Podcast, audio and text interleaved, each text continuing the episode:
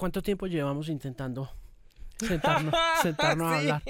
La primera, vez, yo, la primera vez que lo vi fue así en vivo, en directo, en esta vaina que se hizo como en agosto en Medellín. En Medellín, sí, sí, con la, ¿cómo se llama? La, ah, era, con el Ministerio de Cultura. como, como Mintic, esa vuelta. Sí, era, era, más era el más Ministerio de Cultura, creo. Que lo llevaron a hablar con, con Edna.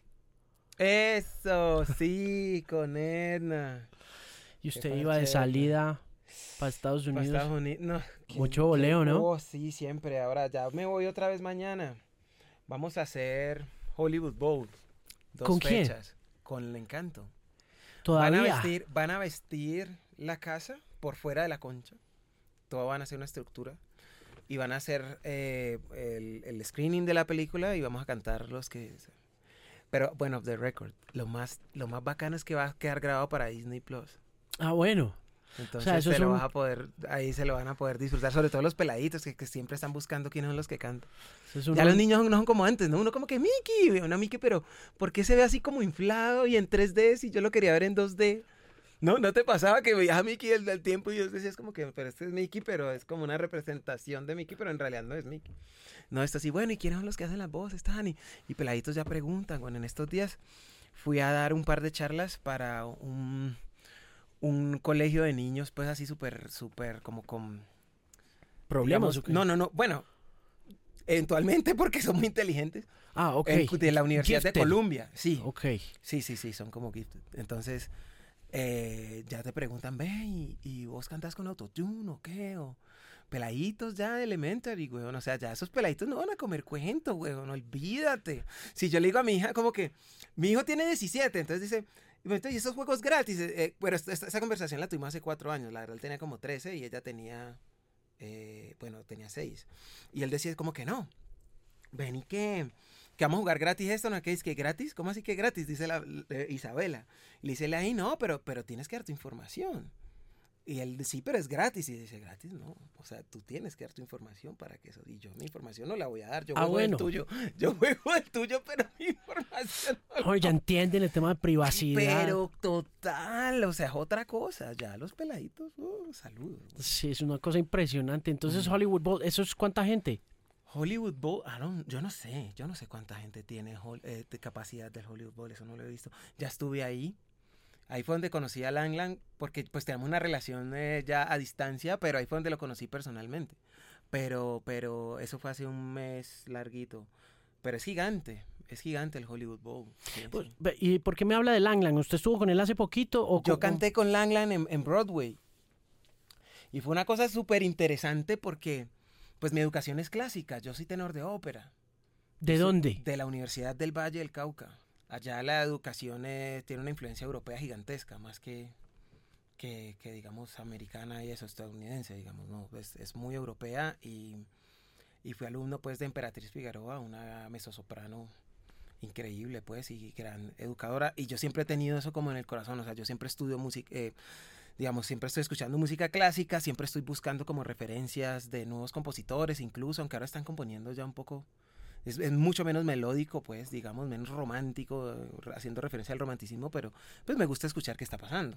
Y siempre escuché Langland porque desde que estábamos allá escuchaba eh, para hacer análisis de partitura las, eh, em, las grabaciones que le había hecho de Chopin y todo eso, entonces pues qué bonito. Y en algún momento eh, Lin Manuel Miranda subió porque él hizo un, un álbum de Disney. Entonces eh, hicieron una grabación del momento en el que él le estaba mostrando a William Tocaba Bruno eh, a Lin Manuel en un apartamento en Nueva York. Un piano vertical ahí, mediodía, eh, buen clima porque estaba la ventana como arriba, ta, ta, ta.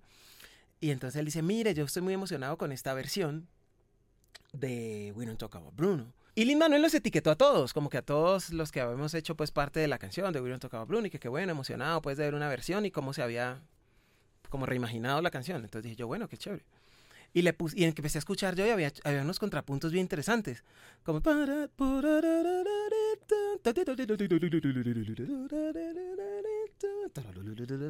Yo ve, qué chévere. Y, y a un acompañamiento de unas secuencias bien, bien bacanas, bien bonitas. Y yo dije, pues todo el mundo como que, ay, tan lindo, que me encanta. Y yo, oye, chévere los contrapuntos, me gustaron. Lang Lang le gusta tu comentario, Lang Lang te sigue. Y yo, Langland, Langland, no puede ser, gracias. Hermano, qué lindo te quedó eso. Qué bacano, se oye muy bien. Eh, eh, quiero escucharla, no sé qué, ta, ta, ta. Y me dice, bueno, qué bien, no, gracias, es un honor que me digas eso, ta. Pues, man, en su humildad. Y después me dice, oye, tengo un, un evento en Cipriani, ahí en Broadway, y me gustaría que vinieras, es de mi fundación. La fundación de Langland es una cosa impresionante. Se meten hasta con los pensums de los, de los colegios. Y, ya ponen, en, en, 20 países está, y reparten pianos eh, y, también educación, pues, información así un montón. Y ya ponen como música, o sea, como al, mismo nivel de matemáticas ponen música y ha, demostrado pues como que, me refiero en el nivel de intensidad horaria, la semana y todo eso. Mm. Entonces, son gigantes. Y, me dijo, bueno, quiero que, estés en, una, en, la fiesta pues del Cipriani. Me, gustaría que vinieras. Y yo le dije, eh, déjame reviso. Y, te cuento. Yo como... ¡ah! y luego, sí, sí, sí, sí puedo ir. y entonces me dice, dice que... Bueno, eso fue como a las 10 de la mañana. Y luego a las 5 de la mañana, Pin. Yo que nunca pongo el de esa vaina. Pin, entonces me paré hasta donde está el celular. ¿quieres tocar conmigo? ¿Qué? Claro que sí, de una, de una. Sí, hagamos, hagamos We Don't Talk About Bruno. Entonces dije, perfecto. Entonces hablamos con la gente eh, de, bueno, la, oficina de Los Ángeles habló con, con, con la gente de, de, él, de Lang Lang.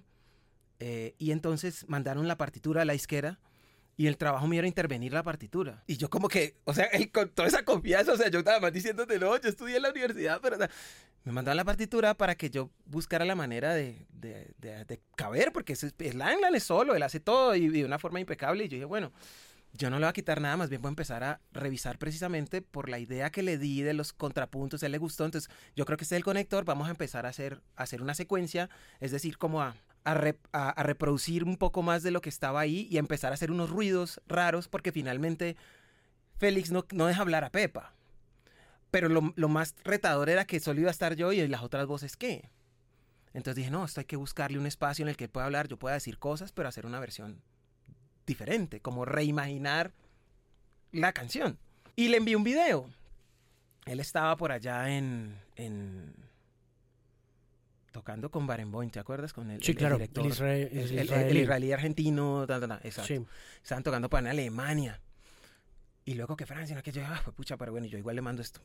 Y dije, mira, aquí te mando este video para que para que puedas eh, eh, ver más o menos cuál es mi idea, pero esto es un brainstorming, o sea, aquí estoy como votando a ver que, me encanta, no, nos encanta, tal, el director de la fundación, no, esto está espectacular, ¿quieres tocar algo más? Yo, ¿qué? Por supuesto que quiero tocar algo más. ¿Y qué hizo? Hice un arreglo, aprovechando pues que estamos cerca, estamos en el mes de, la herencia hispana eh, en, Estados Unidos, eh, y aprovechando que, íbamos a tocar ahí, dije, bueno, voy a hacer un, un, a juntar dos canciones, voy a hacer un medley de El Yerbero Moderno, de Celia Cruz, y de una canción que yo escribí hace tiempo que se ganó un Petronio Álvarez, uno de los tres Petronio Álvarez que tengo, que se llama El Alboroto, que tiene una versión salsa que la hice con Goyo, pero, es, pero inicialmente en esencia y forma es un, es un abosado, para ser, para ser más específico, es un, pues, pero pues, digamos que está dentro del burrulado poesías. Entonces dije, lo voy a hacer. Hermano, y entonces me dice, sí, pues bueno, esta no lo va a tocar eh, Langland, pero tenemos al alumno más aventajado de Langland que se llama Maxim Lando, acuérdense de este nombre. Maxim Lando, ahora les cuento. Entonces, bueno, llega, llegó con Maxim. Y entonces eh, llegamos pues a Nueva York, ahí, eso es eh, a la vuelta de Wall Street. Bueno, eso es en Wall Street. Lo que pasa es que está como entre... Eh, em, digamos que es al frente del toro de, Wall Street, donde, bueno, para, para poner el famoso, el famoso toro. El famoso toro, el bull, pues. Bueno, claro, claro. Entonces dije, bueno, vamos para allá, fui al ensayo, pan. Y ensayé con, con, con Maxim Lando paréntesis, para que sepan bien, para que no se les olvide el nombre. Maxima acaba de ganarse el premio Franz Liszt de piano en el Carnegie Hall hace 10 días. Y es y se lo ganó de esta manera. Mira, ahí había cuatro, habían cuatro, cuatro personas buscando ganarse el primer premio de ese concurso Franz Liszt.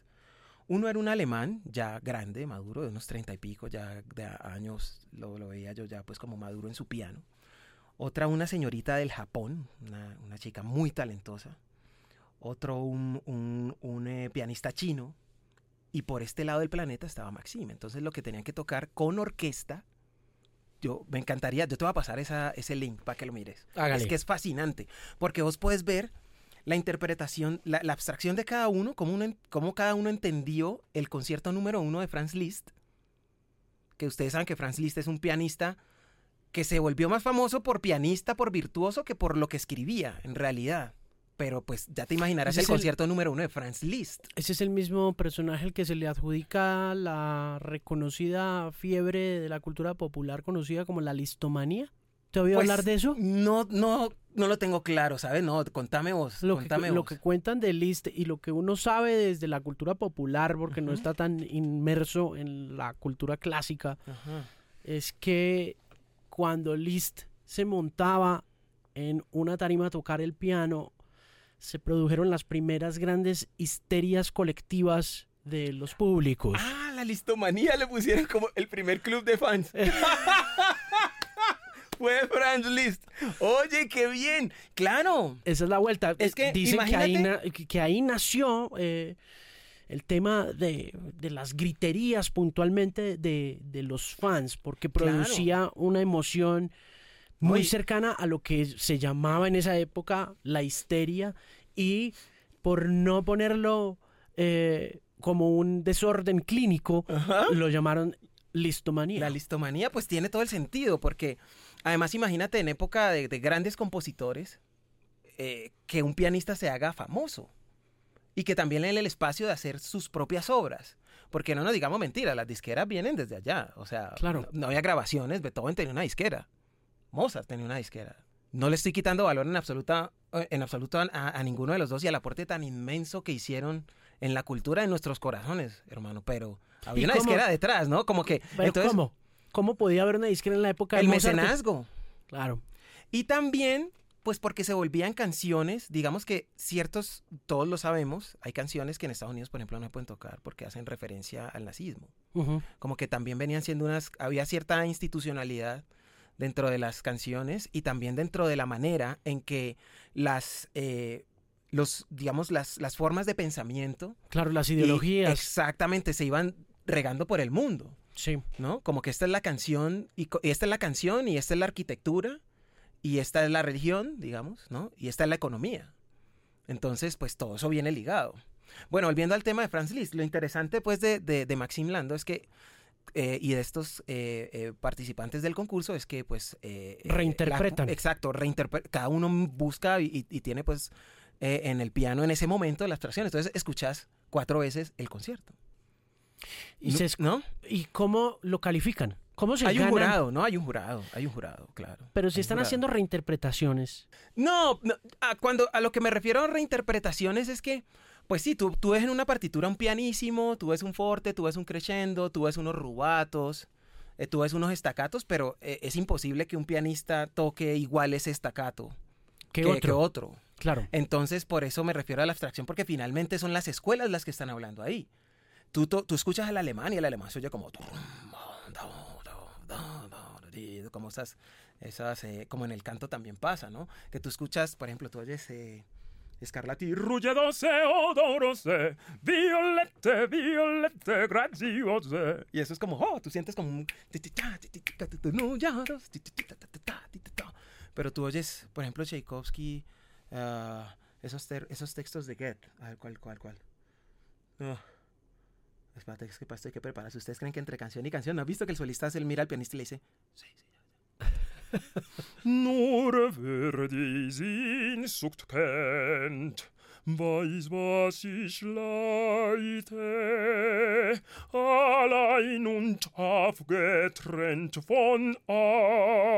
aller Freude. Tú ya ves un man, ya ves el hielo ya ves el hielo, pana, ya ves la ciudad por detrás. Entonces, ¿hasta dónde podés ser lleno como con la mariposa y el brío, eh, habiendo nacido todo el tiempo en Alemania? ¿Y hasta dónde con todo ese brío puedes cantar también? Puedes tener esa visión de lo que es, de lo que es eh, eh, alemán, que es más ruso, ¿no? Porque Tchaikovsky es... Por, entonces, bueno, que, es, interesante ver cómo cada uno le mete su, su tumbao. Es eso, ya, ya lo resumimos. Se trata el tumbao. Y entonces, bueno, ¿cómo lo califican? hay un jurado, ¿no? Hay un jurado porque es que es un concurso. Es un concurso que lleva mucho tiempo. O sea, esos finalistas no fue que escogieron una cabra, no, es un concurso así. Y se lo ganó Maxim Lando de, de 19, 20 años recién cumplidos. Entonces, acuérdense de este nombre y búsquenlo por internet para que eh, chicanen en los cócteles. Maxim Lando. ¿Ok? Entonces, la, cosa interesante es que le, llevé ese currulado a Maxim, hermano. A ver, hermano, a ver, a ver cuál es tu abstracción de este bombo y con uno. Y el hombre llegó y lo hizo, le hice unos contrapuntos también como para lo, de, lo, del, lo del yerbe romano. Para ahí te voy a mandar el link, porque pues hay una grabación, creo que hay una grabación profesional que lo van a sacar en su momento pues porque además otra buena noticia, o sea, me, me, me, nombraron embajador de la Fundación Langland, embajador internacional de la Fundación Langland. Y ahí está nada más y nada menos que nuestro amigo Sting. Imagínate, yo, ay, va, va, a estar en una mesa con Sting, así sea por Zoom. Ahí. Alec Baldwin. Ok. Está Wycliffe. Wycliffe John. Yay. Está... Eh, ¿Quién más está? Bueno, hay un montón de gente talentosa. Hay ingenieros de grabación así súper legendarios de Inglaterra, de Y esto todo le ha venido cayendo usted encima después de después de We Don't Talk About Bruno. Después de We Don't Talk About Bruno. Y como que son casualidades, o yo no sé, diosualidades dicen, o como, como lo quieran llamarlo, en lo que quieran creer. Pero yo siento que llevaba tanto tiempo eh, como que preparándome para algo, no sé. Eh, que han llegado cosas y yo digo, Dios mío, pues vamos a darle y sí, pues funcionan, ¿no? O sea, como que las, las, oportunidades me han, me han eh, agarrado como listo, pues eh, eso es lo que, lo que alcanzo a leer de todo eso. ¿Qué cosas había hecho para alcanzar esas oportunidades antes? Hermano, de todo. Yo, yo, mira, a mí me encanta el audio. La tecnología puesta al servicio de la grabación. Yo tengo un estudio de grabación que se llama La Puerta Music y ahí es un matrimonio, queda aquí en Bogotá, de hecho, todavía está acá, lo tengo acá es un matrimonio, búsquenlo por Instagram, eh, La Puerta Music. Es un matrimonio entre tecnologías de los 60s y 70s, máquinas de tubos, de cinta, 2 pulgadas, 24 canales. Eh, ¿Te acuerdan de Bohemian Rhapsody? Eh, las que aparecen ahí en... en ah, ah, en, en, la película. O hay una anécdota ahí de youtubera que cuando que, hay un ingeniero que no se acuerda dónde era la marca y John Lennon se emberraca. ¿No has visto eso? Que, que, que el man pierde la paciencia como que por God's sake, era en tal lado, no sé qué. Y, el man como que, ah, perdón, y la, y la, y la máquina hace... Y él buscando el lugar donde, donde iba a ponchar, pues, a, a, donde le iba a darle entrada en ese segmento.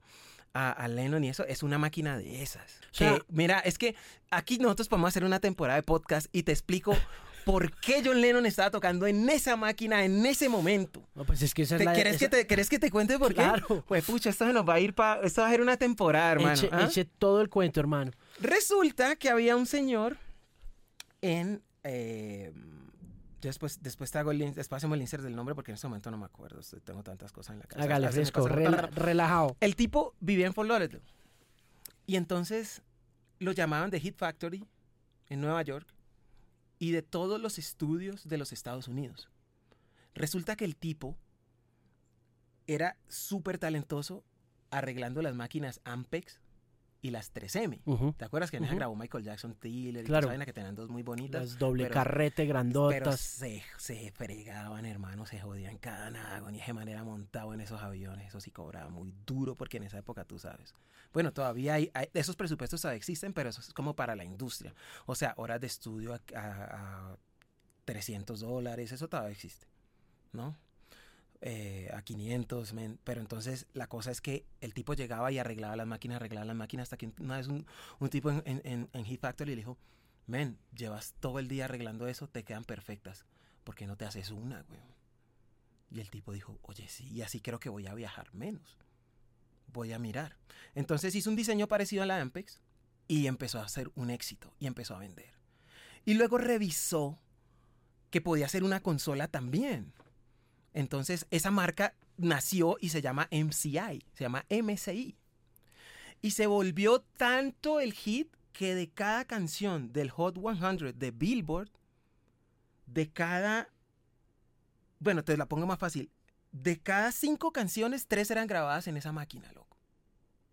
Imagínate el, um, el, promedio tan, tan, tan, tan grande, pues, como de éxito que él tenía. Y empezó a hacer y por esto ya, ya partió la industria, porque el man dijo, bueno, en consolas tenemos NIV, tenemos, eh, eh, en ese tiempo estaba NIF, estaba Studer. Esas dos eran las dos, las dos duras. Pero ni Studer, Studer sí hacía máquinas, pero esa máquina Studer, pues e, en esa precisión en los que trabajan, pues e, era demasiado cara. Y traer y llevarla de un continente a otro peor. De, necesitaba, demandaba demasiadas cosas. Entonces, el tipo vendía el combo de máquina y consola. Y adivine dónde terminaron las máquinas y consolas llegando. Terminaron llegando hasta acá, hasta Colombia. ¿Cómo? Pues porque es que era el combo, era el negocio de Flores del imagínate traerte un Studer desde allá de Suiza y, y, con el combo ahí y vos viendo que eran que, que, siempre estaban grabando los de Billboard ahí, todo el mundo grababa. ¿Y quién trajo eso? Lo trajo Fuentes, lo trajo eh, Codiscos, lo trajo Ingesón ¿Te acuerdas de Ingesón? Que quedaba ahí, en el, ahí por, por, el edificio de Sancho, ¿te acuerdas? Ahí como en la esquinita. No, no, no. Yo ahí tuve una, ahí tuve una oficina de, de música también muchos años, de, para la industria de la publicidad y el entretenimiento. ¿Pero usted cuántos años tiene, Mauro?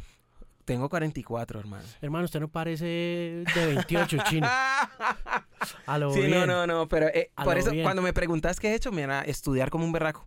Entonces, ¿qué ha pasado? Que el tipo se empezó a hacer muy famoso y desafortunadamente murió como en los 40, hermano.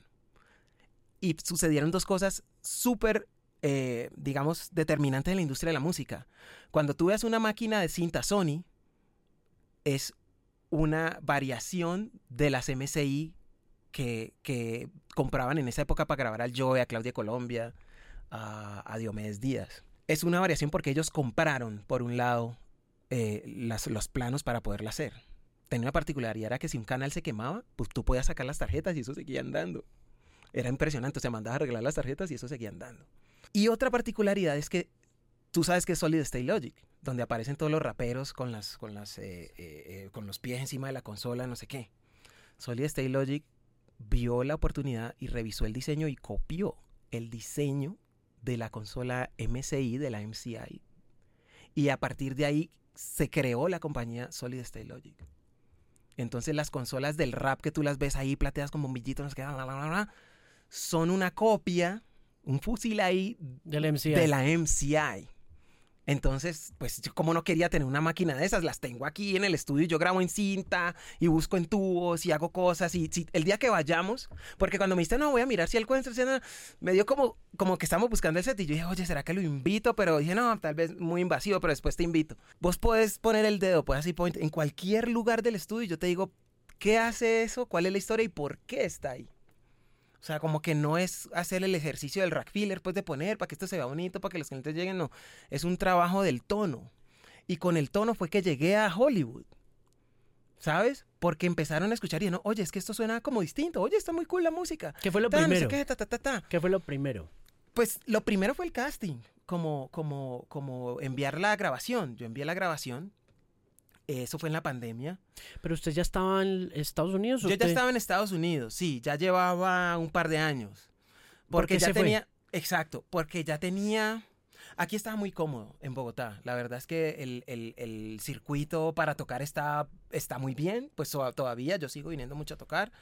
Eh, yo sentía que necesitaba crecer más y necesitaba ponerme un poco más de, de presión, como decir, bueno, vamos a ampliar el, el espectro y hay que meterle, o sea, esto hay que, hay que cambiar la película y hay que dar el salto, el famoso salto que llama. Y bueno, sí, voy a dar el salto. Y por la familia, porque estuvimos aquí, mi esposa es caleña, pues la conocí en Miami, mi la familia de ella eh, vive en Miami, de hecho en Orlando, precisamente donde yo vivo es más tranquilo por los nenes, o sea, es, turístico pero tiene otro perfil. Yo voy mucho a Miami, prefiero ir solito y después ya como que buscar otro lugar ya donde establecernos, pero sí quería como que los niños estuvieran además cerca de la familia, la tía, no sé qué, en fin. Y entonces acá en Bogotá estábamos muy solos, por eso también nos fuimos. Eh, tiramos fue una moneda, loco. Yo dije, bueno, una moneda o Cali o... O, estamos un par de años en Cali y nos vamos para la Florida o de una vez para la Florida. Pum, la moneda cayó para la Florida, listo. Casi no hablaba inglés, hermano. En el caso, bueno, y cuando Colba, no, pues ¿a yo dónde llega ya? ¿A dónde llego a la Florida? Bueno, pues eh, compramos una casa eh, y ¡pum! llegó la pandemia. Entonces, eh, pues en ese tiempo ahí yo hice un álbum. Entonces ponle cuidado a eso. Yo hice un álbum y lo hice a control remoto, pues porque era la pandemia y todo eso. Ese álbum se llama Idilios. Pero ya me había llevado una, una gran parte de la tecnología del estudio, todas estas cosas de tubos, lo que ha podido llevarme pues en maletas para la casa justo antes de que cerraran cuando el presidente dijo que cerraban mares y tierra. Yo dije, no, aire lo cierran pronto. Entonces me, me, fui al otro día con todo, casi todo lo que podía y monté un estudio allá. Entonces em, empecé a hacer eso, hicimos como, como con el Loco Bedoya, que es un gran productor musical, él es de aquí de Bogotá y ha trabajado para Wizard, para Beyoncé, El Divo, Missy Elliott, bueno, eh, Daddy Yankee, en fin, Arjona, lo que lo más reciente que está sonando por ahí, eh, eh Britney Spears, en fin, Ariana Grande, en fin, y le encanta la salsa, hermano. Entonces yo le dije, loco, estamos encerrados, vamos a hacer un álbum a control remoto utilizamos cosas análogas, utilicé un piano real con una tecnología, pues que vos, hay, hay unos pianos reales que, que se llama, eh, no me acuerdo la tecnología ahora, pero, pero bueno, tú, le mandas la información, el piano se aprende la canción y luego la toca. Entonces se, se, microfonea como si fuera un piano real. O sea, yo en realidad no quiero encerrarme y hacer un cualquier cosa, sino que quiero hacer un disco bien bonito. Y con ese disco me pasaron dos cosas. La primera fue que me llamó Maleyo. Maleyo es uno de los productores e ingenieros boutique más, eh, eh, digamos, como más, más perseguido por las superestrellas en, en, Hollywood y en Nueva York. Es como eh, un gran compositor. Entonces, ¿de quién les hablo? O sea, como Sam Smith, John Legend, Puff Daddy hace dos semanas, 660. Yo no sé si has oído hablar de esa banda, de una banda de, de Australia que se llama, de, de Australia no, de, de Islandia, yo no recuerdo, ahorita ahora te digo bien. Bueno, unas bandas que van creciendo mucho y también los buscan. Bueno, Beyoncé, toda esta gente, todos esos créditos los tiene él. Y me llamaron de ahí. Me dijo, oye, esto suena muy chido, man. Me dice un mexicano que trabaja con él. ¿Qué más? Ve, podemos colaborar. Es que tenemos un artista latino y él escuchó un par de canciones tuyas y le parecía que sonaban como viejas. Pero también suenan como, como actuales. Entonces dije, bueno, bacano. Y lo otro fue encanto, como que, oye, ven, y estamos escuchando tu música y también sentimos que hay mucha, y necesitamos a alguien músico, como que, ¿sí me entendés? Y yo dije, bueno, muchas gracias por la oportunidad. Yo la verdad, para serle sincero, le disparaba a los extraterrestres. Pero le disparaba con agents, claro. O sea, usted llegó y consiguió agent, no, representación no, no, no, no, no, no, no, from an open casting to the Oscars.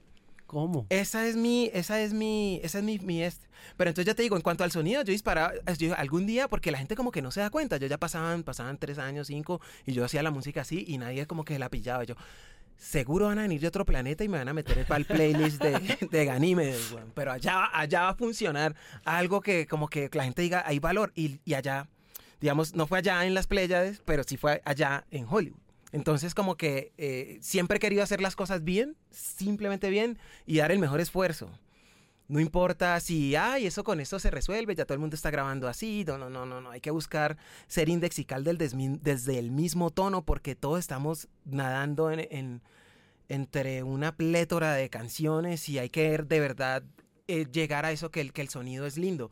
No es porque tenga ese logo aquí atrás, pero de verdad que yo eh, cada vez que, que tengo la oportunidad, yo la sintonizo. Sintonizo la X porque ahí encuentro mucho alimento para la cabeza. O sea, es como es como, como una cosa transversal. Vos escuchás, así, así vos seas salsero, así vos seas clásico, siempre vas a encontrar elementos en la música ahí que, que hacen que suene distinto. Es querer en el tono. Cuando vos llegabas a, a un restaurante y decías, vení, ¿ese qué disco es? ¿Ese de qué CD viene esa vaina? Ahora este es el Shazam.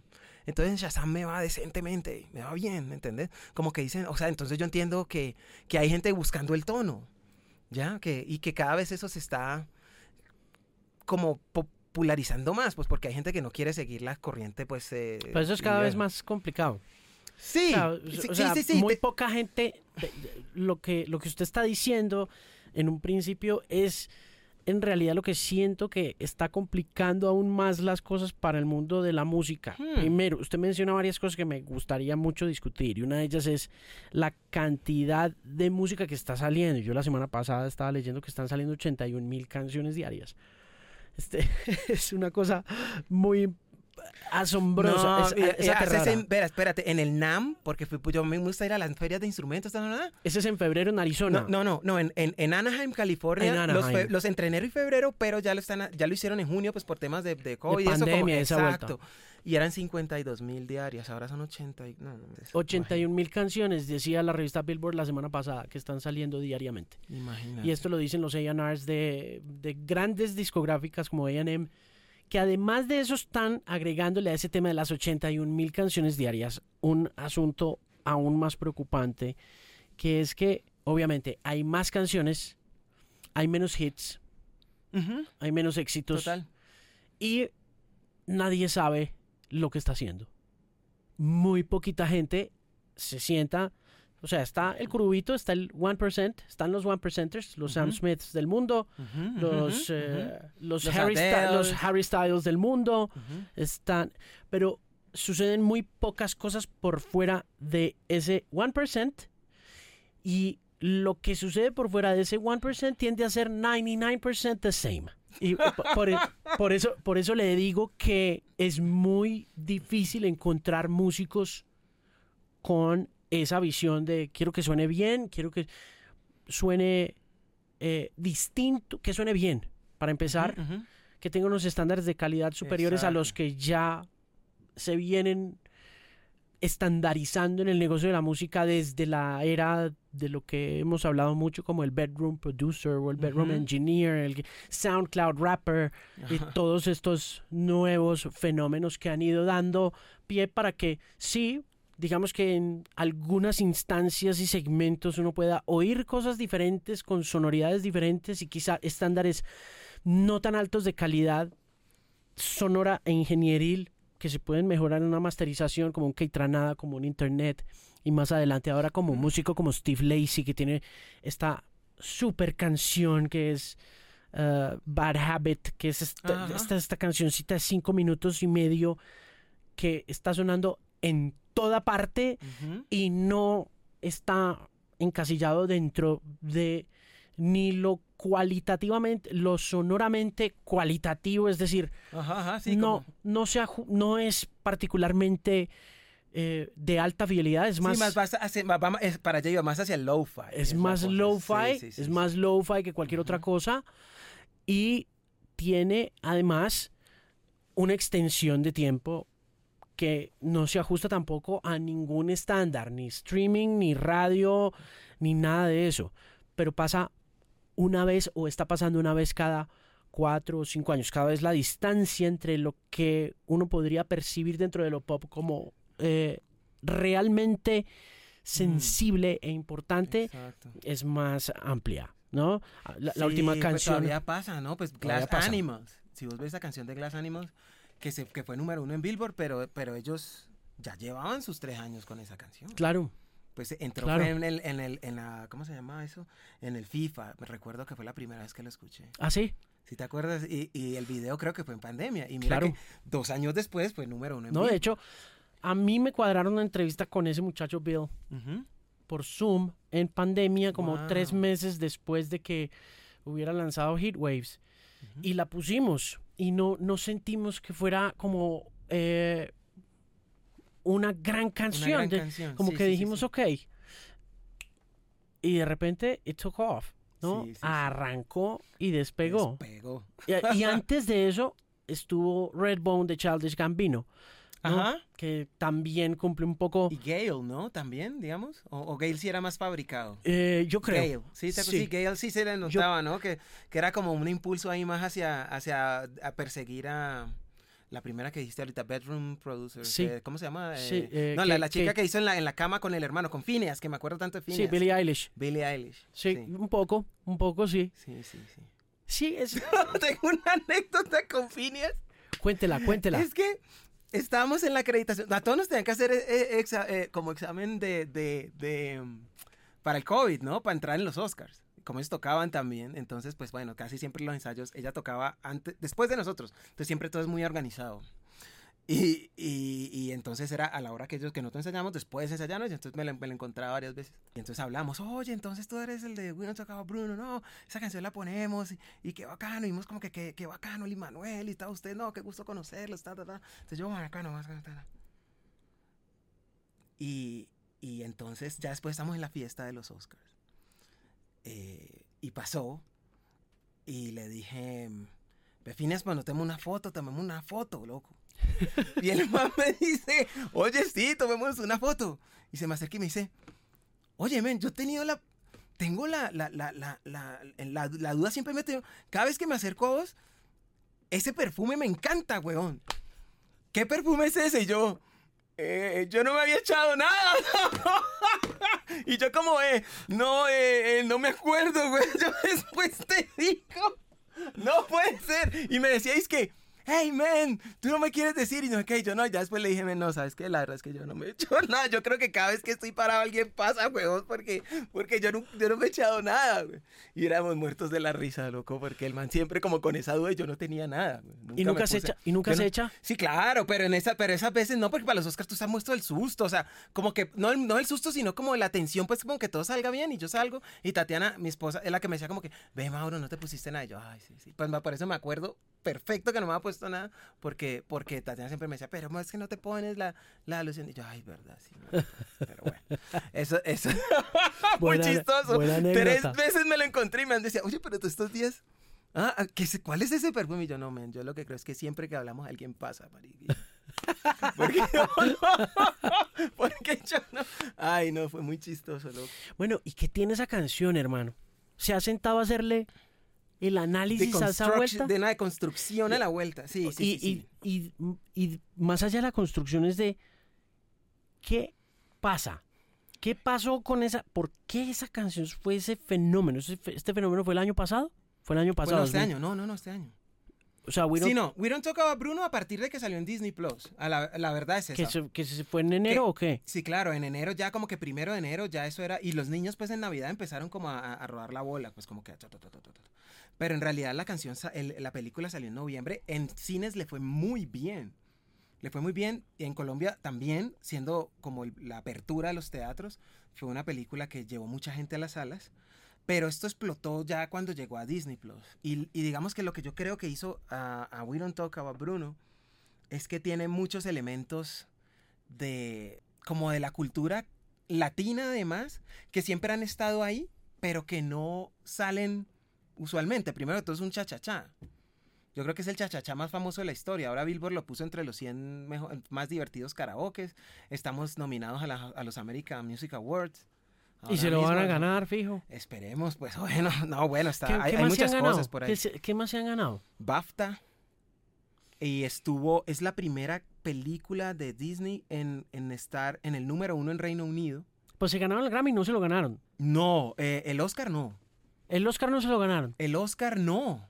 Porque pasó algo súper curioso con la película. Esta es otra anécdota. Resulta que como la peli como We Don't Talk About Bruno se disparó en enero, el plazo para... Y la película salió en noviembre 24 y el plazo para, para enviar eh, eh, las... Eh, digamos como para mandar sugerencia o ¿cómo se dice, a consideración, pues para que quede dentro de los nominados en los Oscars era para el 7 u 8 de noviembre, 15 días antes de que la película saliera. Don't Talk Bruno empezó a repuntar desde el día 1 en salas como una canción importante. Pero si nos vemos, e, entiendo a los ejecutivos de Disney, a todo el equipo que está ahí, porque dos oruguitas que canta muy bonito Sebastián. Ok. Claro. Sebastián, esa fue la canción que mandaron. Es la canción más Disney que hay. Y está en un momento muy, en un punto de giro muy interesante de la película, pues. Hmm. Mm, sí, ¿no? Hay, hay demasiados elementos indexicales ahí, las mariposas del relato, pues, la mariposa amarilla haciendo referencia, pues, como al nuestro eh, Gabriel García Márquez, la historia de la violencia y todo lo que pasó, pues, eh, dentro de esa, dentro de esos tres minutos y pico de dos oruguitas. Esa era la, parte emotiva de la película. Entonces, pues, blandaron esa.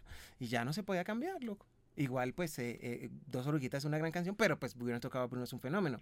Llegamos ahí porque la película, o sea, a cantarla, pues porque la película, eh, eh, digamos, la película no, los Oscars querían pues poner todo esto de actualidad. ¿Tú te acuerdas de que pusieron a DJ Khaled, te acuerdas? Entonces estaban en, en, cosas muy cercanas a lo que estaba pasando, a lo que era trendy en el mundo, pues como que funcionaba así muy bien. Entonces por eso estuvimos ahí, pero, y en ese sonido de cha-cha-cha, bueno, volviendo a lo que te estaba diciendo, un sonido cha-cha-cha con unos grandes productores, es que es una canción muy minimalista y habla de, de, de, de alguien que no se puede hablar en, las, en, la mesa, pero en los cuartos sí. El no, no, no para los niños, que todo el tiempo les dicen no.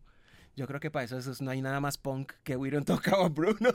No, no, no, no, no. Decir eh, terror en su faz, ratas por detrás y decir ratas así. Pues un niño tú lo oyes diciendo ratas y no, no digas eso. Como que tal, que tenía esa libertad como de soltarlo, ¿no? Y por otro lado, la, eh, la relación entre, entre Pepa y Félix que es como los matrimonios, ¿no? Como que está bien, mi amor, yo no, no te enojes, pues, y, sigue contando la historia y, y, como que eh, esa paciencia del esposo frente a, a, la, a, la, esposa, pues que, que, que, en muchos casos es como como eh, arrebatada, pues, y, entonces y está el esposo que es tranquilo, entonces de todo eso se empezó a, hablar en TikTok. Y yo creo que por eso es, y sobre todo que es una canción que, que lo que te digo, o sea, tiene la visión acerca de una persona, pero de, de, de, cinco, de cinco diferentes miembros de la familia, ¿no? Entonces eso también lo hace interesante. No hay una sola canción con más de tres partes que haya sido número uno en Billboard. o sea, me refiero con, más de... Sí, o sea, cuatro personas hablando ahí. No, eso, eso, es un remix. Y eso ya la disquera, tú sabes para qué hace eso el remix. Para raspar la olla, mijo. Ya vamos a recoger a ver qué es lo que alcanza aquí con esto. Los remix son para eso. Y para, obviamente ahora, pues temas de audiencia y lo que sea. Pero antes era para raspar la olla. Entonces... Eh, todo esto yo creo que hizo que, que la canción eh, fuera bien. Y me siento muy, pues lo que decías ahorita, me siento muy contento porque no tuve que modificar como lo que yo soy, de donde yo vengo, que vengo de Cali, que vengo haciendo salsa, que vengo haciendo folclore. Eh, algunas fusiones pues también eh, aparte, pero, pero lo que he venido es como, como dicen los entrenadores de fútbol, como con una, como siempre pensando en la misma idea, ¿no? Como siempre basado en la misma idea. Entonces, eh, ahora aprendió la, la castilloneta. y estamos aquí haciendo música bacana y siguiendo como sobre esa idea. Y qué bueno llegar hasta los, hasta los American Music Awards y, y decir, y decir eh, eh, eh, estamos tocando cha cha cha que hace parte del, del, del, digamos, del concepto salsa, ¿no? Claro. Es, interesante. Oiga, Mauro, em, pero ¿y usted por qué se metió en la música clásica? Porque yo quería ser buen músico. Yo recibí mucho bullying cuando estaba eh, eh, empezando en la música. Yo, me, para no irme para los semáforos ni a cuidar conciertos ni nada, cuando fui a prestar servicio en la policía, yo dije que cantaba, hermano. Y entré, pues sí, yo tenía algo de voz por ahí, hacía bulla con los tarros en la época del racionamiento. hacía tenía una banda que llamaban Los Vagos de la Salsa. Puros tarros y, y, ese lapicero, ese bolígrafo alegro que tú le das al guiro. Y cuando llegaba la energía tenía la mano llena de tinta. Bueno, eso, todo eso me pasó. Em, y pues bueno, yo dije, bueno, pueden entrar a estudiar y, y pues claro, la academia tiene cosas magníficas, pero tiene otras que no son tan positivas. Pues como que tú tienes que llegar, entonces tienes que deshacerte de ciertas cosas para poder llegar a ser un buen intérprete de, la música académica, de la música clásica y de los clásicos. Es algo con lo que no he estado de acuerdo, entonces siempre traté... Pero ¿y por qué lo bulleaban? Ah, bueno, antes, me hacían bullying porque yo no sabía nada, men. Yo no sabía si estaba afinado, si estaba desafinado, si estaba en la clave, si estaba fuera de la clave, si nada, nada, nada. Y qué bueno que menciono la clave porque lo de la clave se aprende en la calle, eso en la escuela no es que no enseñan la clave, en ninguna universidad. Bueno, creo que en Holanda hay un programa de música ya definido como música salsa y música latina y ahí sí hablan de la clave pues un poco. Pero digamos que en, eh, eh, eso tú lo aprendes en la calle. Entonces dije, bueno, yo, aprendo cosas interesantes aquí que yo veo que les falta a mis amigos de la calle, pero también encuentro cosas que, que hacen falta aquí en la academia. Entonces mi, mi, mi, educación fue como un matrimonio entre eso, entre eh, aprender como a, interpretar bien la música y, y que suene como debe sonar, pero sin como despojarme de de lo que ya tengo, de la estimulación que ya tengo eh, como de la ciudad, ¿no? Pasar la, la calle Quinta y, y ya no más Beethoven ni Mozart, bueno, ya eso de hermano Lebrón, Grupo Benech, ya, ya otra cosa, bro. Entonces, eh, eh, pues qué bueno poder llevar ese, esa idea de la ciudad y sobre todo de la educación. Yo trabajo como en, en un modelo que permita que no se nos quiten cosas para llegar a ciertos lugares eh, eh, del arte. Como por ejemplo, que no, le quiten que, no te quiten cosas, no, pues te, te, doy el ejemplo, el, el, ejemplo más, más claro que te puedo dar en este momento que se me viene a la cabeza es que si tú conoces a una soprano, que es soprano, soprano, que ninguno en su casa es soprano porque la mamá oye a Lucho Bermúdez y el papá oía boleros o rock o lo que sea, lo ponen a cantar eh, eh, eh, música de Lucho Bermúdez y lo primero que hace es Carmen querido, tierra de amores, hay luz y en sueños. Tú lo has visto, bajo tu cielo. Y, pero que ahí está lindo, ¿no? Es como la técnica y todo. Pero eso no suena así, bro. Eso no es así. Entonces, entonces que sí, sí, y es bonito como poner la idea, pues, y hacer como el matrimonio entre la escuela y la academia. pero eso no suena así. Y hay una historia detrás de eso. Si nos ponemos a analizar las obras con la misma regla que miden, eh, que miden pues las formas sonatas y todo lo que pasa en, Europa, vas, a escuchar un currulado y no vas a entender nada. Por eso desde el Brasil hay gente aquí en Colombia que está diseñando formatos nuevos para analizar la música. porque son cantos antifonales que se repiten, se repiten, se repiten. El año que viene me va mejor, el año que viene me va mejor, tranquilo que me va mejor. Pregunta-respuesta, y luego empiezan a pasar otras cosas debajo, ¿no? Es una cosa más espiritual, más del alma, más de un trance que empieza a andar, que ya se empieza a relacionar con la electrónica, ¿no? Como con esos lenguajes de música que, que están poquitas barras, pero que empieza a decir cosas a medida que los elementos y que el tiempo va pasando. Entonces, ya hay, ya hay, ya hay reglas que dicen, aquí la cosa se puso sabrosa convenciones, sabroso. Sabroso es que eh, tenemos esta, estos dosillos entre, en seis octavos. Entonces, un taca, tum, caca, tum, um, ah, ah, um, ah, um, ah, cutum, caturucutum, chaca, chaca, um, ah, um, ah, ah. Ok, esto está, alguien está hablando ahí, ¿qué está hablando? ¿Qué es lo que estamos diciendo? Entonces, a partir de ahí, digamos que estoy en ese trabajo de, de, de em, explicar, mi, tesis de grado fue esa, precisamente, explicando como qué cosas hacen que uno se vaya hacia un lugar a otro y que, y en realidad todo tiene que ver es como con la técnica y el sonido y la articulación, pero hay que entender que, que la articulación buena no es solo la de la música académica. Eh, hay una articulación buena que de la cumbia, hay una articulación buena que es de, de, del currulado, que los cantantes no duren mucho, digamos como que 60 años y tú ya ves que empiezan y que Pavarotti entonces no, que por eso y se era súper pirotécnico y que seguía y carreras y ta, ta, ta, y todos los que están pasando ahora en, en el Meto Ópera que están grandes y se cantan. Pero es porque es un tema más de salud, ¿no? Como de, si lo ponemos así, como de, de sí, como de, de salud ocupacional, como un tema ya más corporativo, si lo empezamos a ver así, es como los hábitos, ¿no? Entonces vos ya ves como que, que no es necesario llegar a ciertos lugares eh, y tener ciertos hábitos, pues como con la voz, porque si no, finalmente vas a tener un desenlace que no, pues que no va a ser el mejor. Entonces eso es lo que hay que entender, que se trata más de la articulación y entender la cultura de mover, de, ma de macear eso, de masticarlo. Como decía el mismo Michael Jackson en This Is It, como que, oye, este phone, esto está chévere, pero hay que, hay que cocinarlo más, les decía a los músicos. Y los músicos, sí señor, sí señor, sí señor. Claro, hay, hay, cosas que hay que sentarse a cocinar, a, como a revisar, simplemente sentarse y darle, porque la, hay muchas cosas que se pueden explicar y otras que no, sino entonces, pues, la música sería muy aburrida, pues, Mm, si te claro. lo pudiera explicar. Mm. Mire, em, hablemos de arte, de, de música y de arte. Tengo una obsesión reciente con eh, varios teóricos de comunicación y también un poco con varias tendencias filosóficas que han ido naciendo como de ciertos periodismos musicales desde hace unos 30 años que han hecho observaciones relacionadas con la mercantilización de la música y que conectan con esa escuela de pensamiento de la Alemania entre 1938 y 1950 Uh -huh. que dicen, entre otras, que cuando la música se deja permear por el comercio, se convierte o por la ideología o por la política. Uh -huh. Es decir, cuando se panfletiza la música por lo que sea, deja de ser arte. Y una de las cosas que he estado leyendo ahora que usted que es un gomoso y que sabe tanto de este tema de música clásica, yo no sé de ese tema, lo No, único- no, no, es que sepa mucho, ¿no? Yo hacía mis tareas y ya. bueno, mentira, no. pero era buen estudiante, Sí, pero sí, por supuesto que era buen Sí, estudiante. no, sí, sí. tiene- Todavía me recuerdan por allá. tiene Soy- pinta de ser pero- buen estudiante. Sí, tiene no, pinta yo de- hacía, ah, pues yo trataba de ayudar. hacía, la, hacía la tarea. Sí, sí, sí. Sí, yo- sí. posible.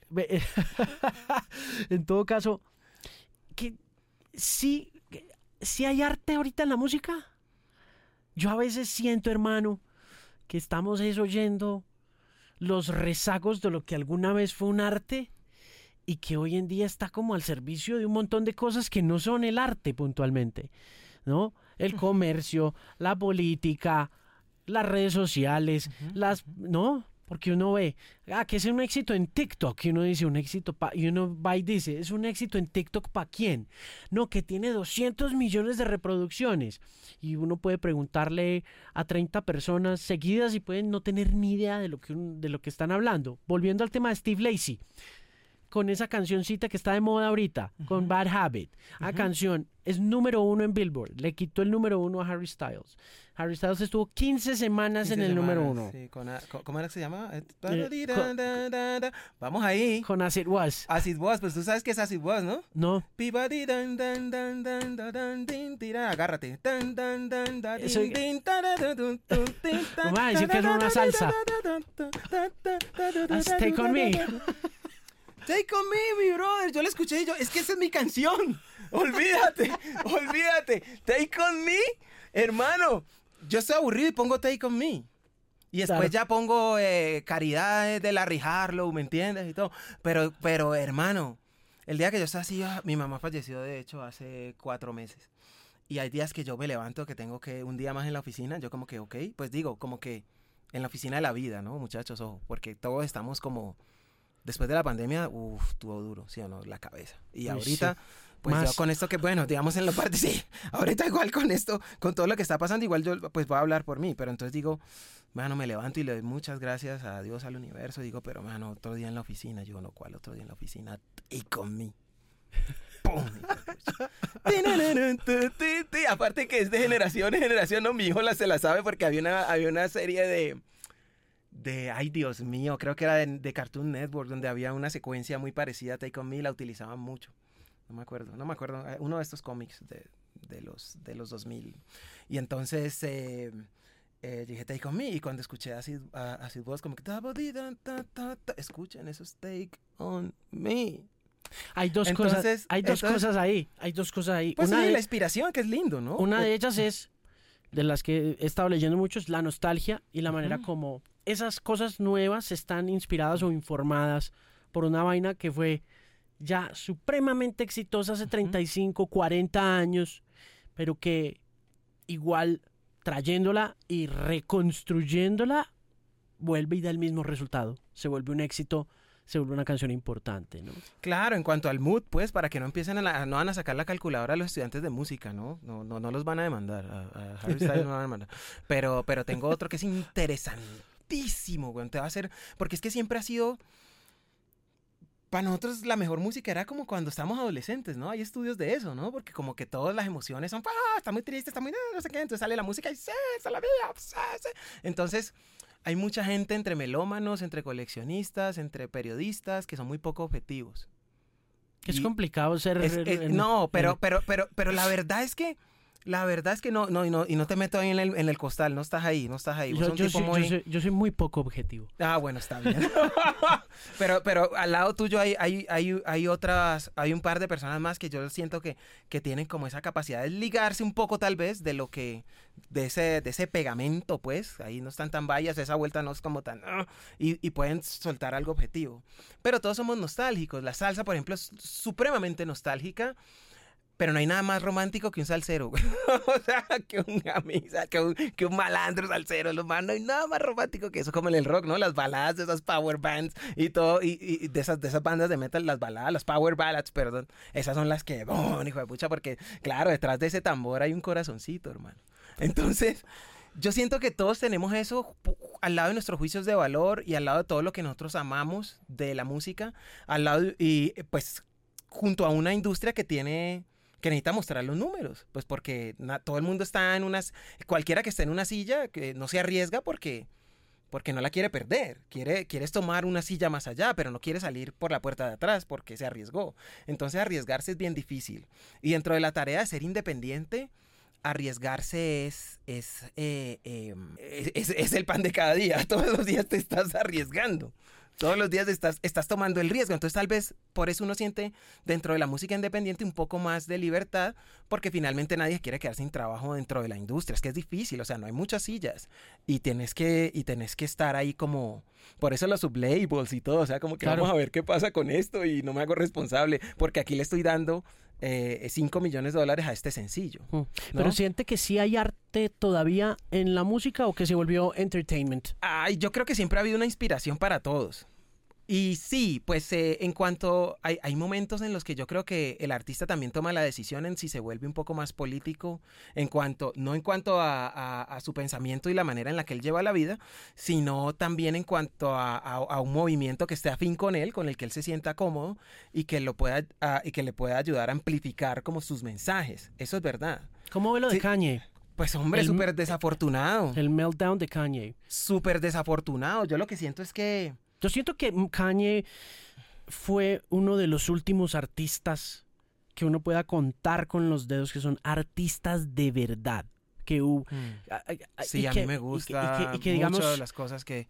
Es decir, que todo lo que ha pasado ahora, fruto de su enfermedad mental, su ignorancia, su arrogancia, su ego desbordado, la muerte de su mamá también. Sí, yo creo que todo pasó a partir de ahí, empezó a... ¿Pero lo cancela? Ah, yo no soy de cancelar, yo como que, yo soy más, yo soy más, más compasivo, o sea, como que siento más compasión por la gente que, que cancelar. La verdad, eh, pues que le vaya bien.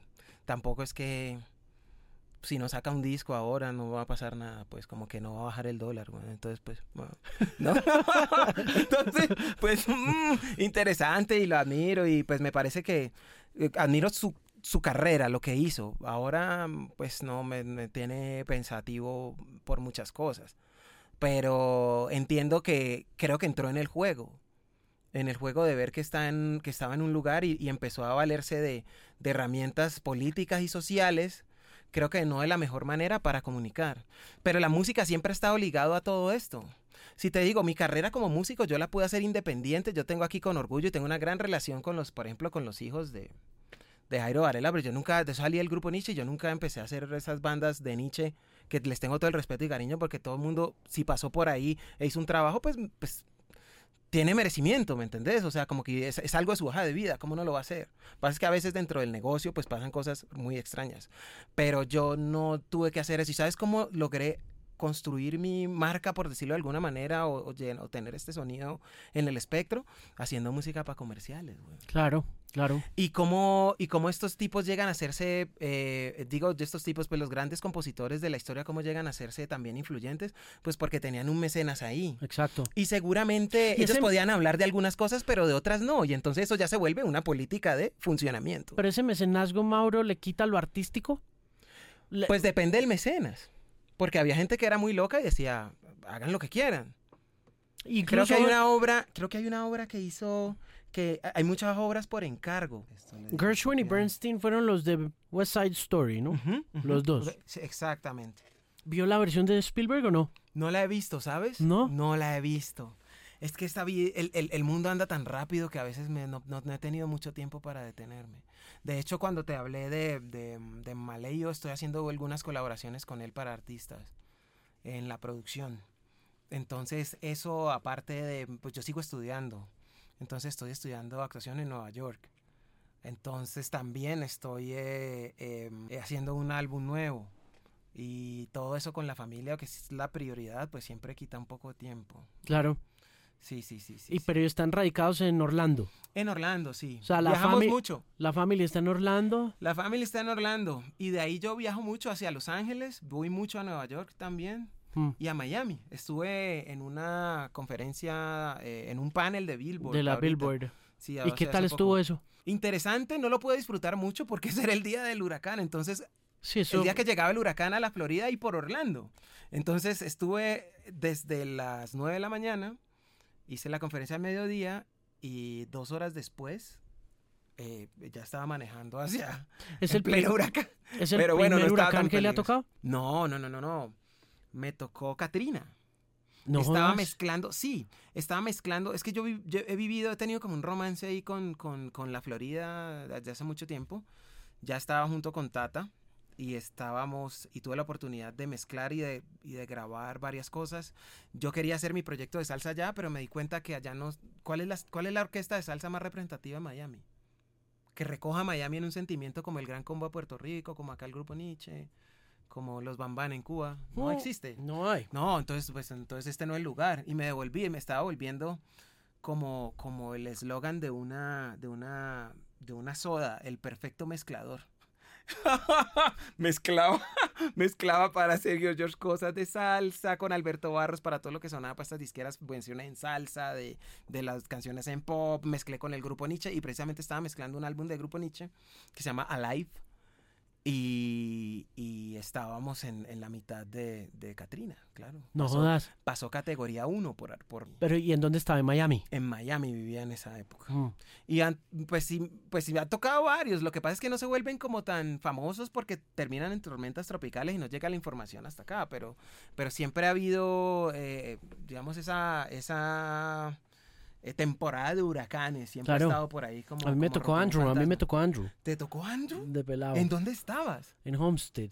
No te. Eso, es, eso va para otro podcast, hermano. No sé en dónde la mamá me ahora. En Homestead, pero si Homestead lo borró. Sí, así quedamos. Sin casa. Desaparecido. ¿Y tú pero tú vivías allá. Nosotros vivíamos en una finca en Homestead. Mm. Y nos y FIMA nos sacó y nos ah. metió a un shelter en Kendall. Como FIMA es la, la, agencia que atiende los desastres, para los que no saben qué es FIMA. Sí, la Federal Emergency Management Agency. Sí, hablando de kanji, ¿no? En Flashing Lights, por ahí habla FIMA, ¿no? ¿Te y claro, y acuérdate que cuando Katrina dijo, George Bush doesn't care about black people. Ajá. y mira la contradicción, o sea, mmm, Dios mío. Sí, es, sí, es una vaina complicada, pero sí, me tocó esa vuelta y nos sacaron de ahí y nos metieron a un refugio en Kendall como con 10 familias más y cuando nos devolvimos a buscar casa, no, mm, mm, we didn't find anything, man. That shit was gone.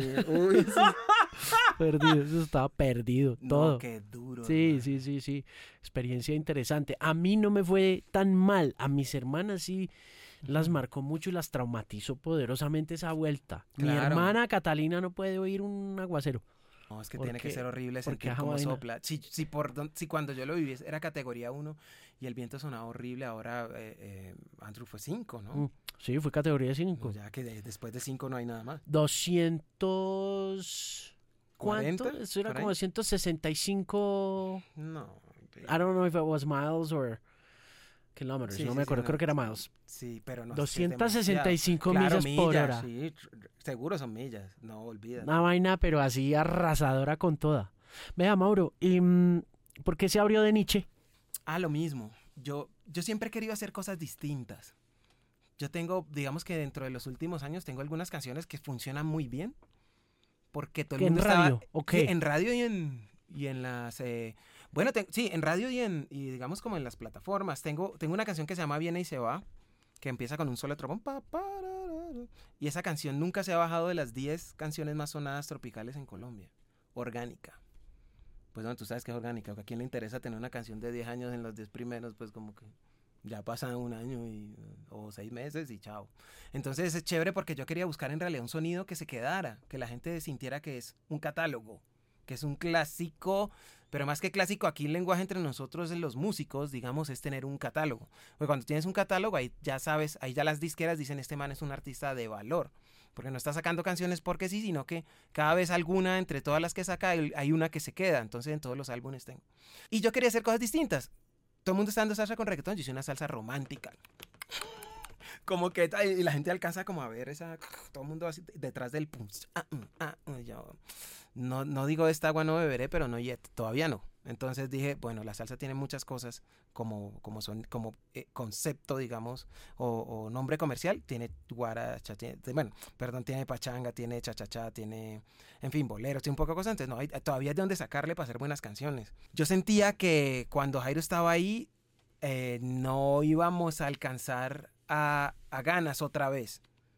No se te ven las ganas, no se te ve la voluntad, no se te ve el deseo. ¿Sí te acuerdas de esa canción? ni llueve ni truena. Ok, bueno, yo dije, yo no vamos a alcanzar esta canción. Ya por cómo estaban pasando las cosas. Y algo que te tengo que confesar aquí que es que fue Jairo era muy muy muy estricto con sus grabaciones y borraba todo. Hacía un álbum en máquina cinta en Nueva York y lo borraba y volvió y lo hacía en Cali. ¿Por qué? Porque él quería que fuera su sonido, había cosas que no le gustaban, le empezaba a madurar en su cabeza. Yo creo que a veces también hace falta que uno madure la música, así como, así como la música de los artistas de nosotros se madura en la calle. Hay cosas que grabadas se, maduran con el tiempo. Ah, y siento que por eso cada vez hay menos arte, porque cada vez que vos terminas una canción, estás esperando para mandarla para las cuatro semanas de pitch en Spotify, o en, Amazon, en, en Apple Music, en Deezer. Estás como que con eso, pero no te das ese espacio como para esperar y enterrarla como hacía Bob Marley, ¿no? ¿Te acordás? Que el man enterraba las, cintas. Terminaba el álbum y pum, para la tierra, no, usted, madre, mire, todo me estaba bacano. Espera, y después llega y desenterraba y hablaba otra vez que bueno, no, tal vez esto no le guste a la tierra, espérate, vamos a mover esta vaina. Entonces como que bacano tener ese espacio. Yo creo que bajarle un poco la velocidad es lo que nos hace falta para pensar un poco más en hacer arte, porque todos tenemos un, una cosa aspiracional como hacia el pasado, ¿no? A mí me encanta el sonido de la Fania, me encanta Willy Colón, me encanta Conjunto Libre, eh, Richie Ray Bobby Cruz, el Grupo Nietzsche, el, Joe Arroyo, por supuesto, que también eh, eh, tenían esa, esa presión del, del, del, comercio. Ahora, para que los que no me odien por Harry Style, para que decir, ay, la salsa, ¿cuántos tiene? Pero yo les cuento esto.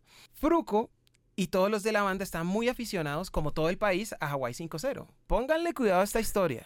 Pa pa pa pa pa pa ta ta ta ta ta ta ta Esa era una belleza, ¿verdad? ¿Eso qué es? ¿Eso es qué? ¿Esa, esa música qué era? Esa vaina es emblemática de televisión con toda. Hawaii Five-O. ¿Sí o no? Severo. Hawaii 5, eso era lo máximo, hermano. Y yo, y pues todo el mundo decía eso, que es esta vaina, loco que es como, como, sí, que, es, como... medio, que es como medio rock de, del el que era cantado, ¿te acordás en esa época? Y cuando empezaron a salir los solistas, trompetistas y todo ese lenguaje, ¿sí te acuerdas de esa vaina? Sí, claro. pero tiene también un poquito como ese tumbado de Tom Jones de It's Not Unusual. Eh, tan, taran, tan, taran, tan, taran. Para allá vamos. Acuérdate de eso que acabas de cantar. Necesitamos hacer una canción que tenga eso. La están pidiendo. ¿Cómo así? Pero no podemos hacer pa pa pa pa pa pa. Pero sí podemos coger el, el estado de ánimo, el mood que llaman. Pa para pa pa pa pa pa pa ta ta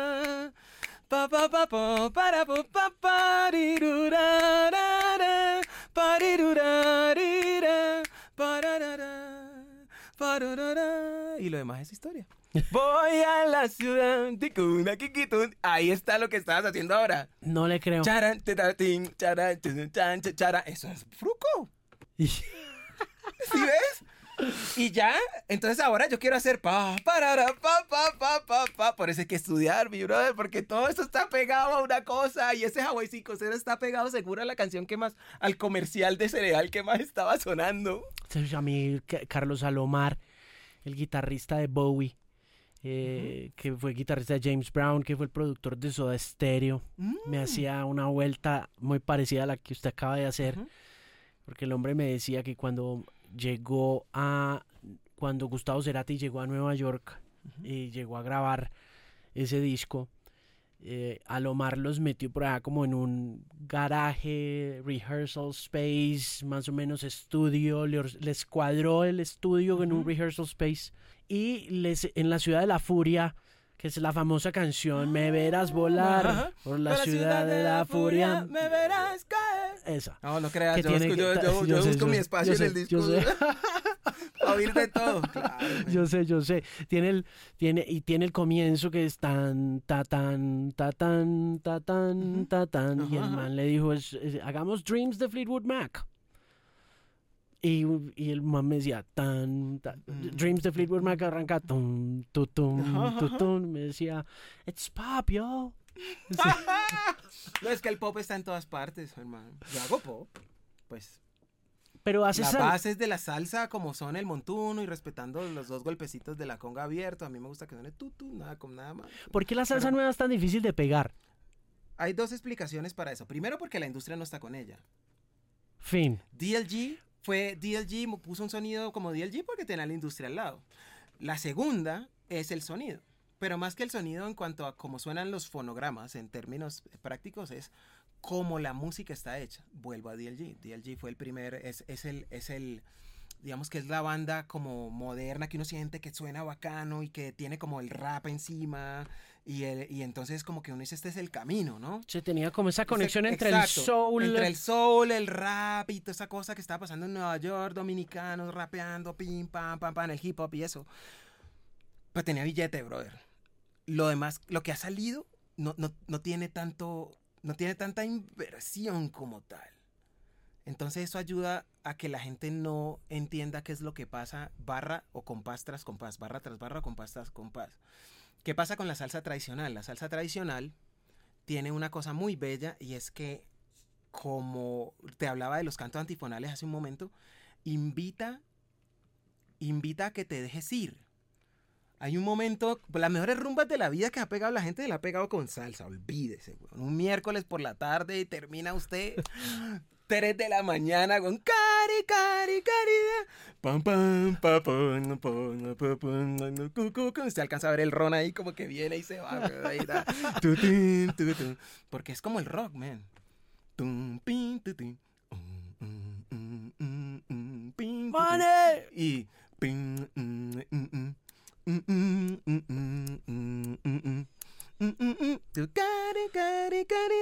Y ahora hay un exceso de pirotecnia.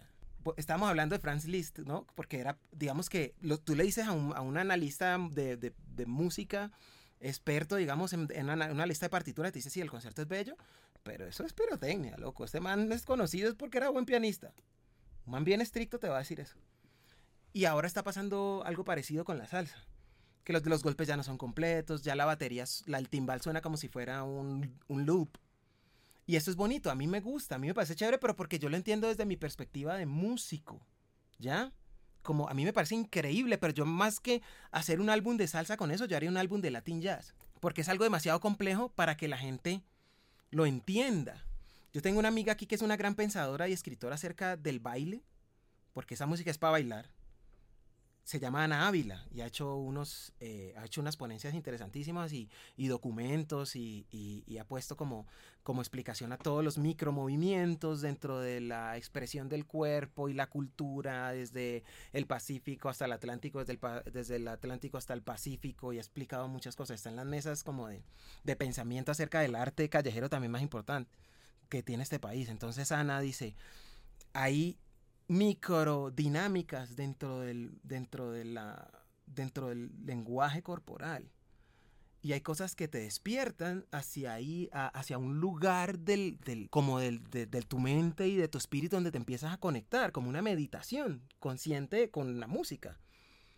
Pero esa cantidad de loops y cosas, y el, el desbalance, los techos bajitos, todos grabamos en techos bajitos, para que buscarle el truco a eso, si vas a grabar música acústica, y la discusión es acústica, tienes que empezar pensando en qué vas a grabar, no si le vas a meter el micrófono de, de, de 20 mil dólares, que suenan increíble, pero tienes que, tenés que ver dónde lo vas a meter.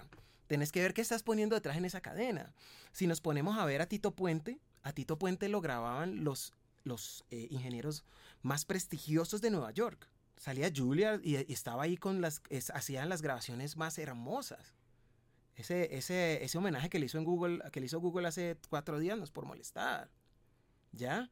Y tú ves ahí 451 micrófonos de, de en este momento de 7 mil dólares. Y, y- en las percusiones y todo, porque ellos están buscando un sonido, buscaban profundidad, buscaban otras cosas y buscaban el trance. Tú, tú ves a Tito Puente tocar el timbal. Yo no quiero, no quiero con esto decir que como lo están tocando está mal, pero sí creo que es más Latin jazz que salsa.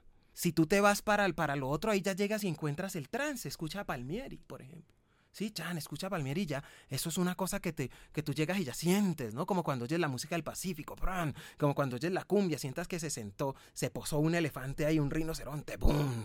Y ahí está el tigre por el lado y salen como los animales. Esto otro tú no le ves, tú ves unos y ceros, man.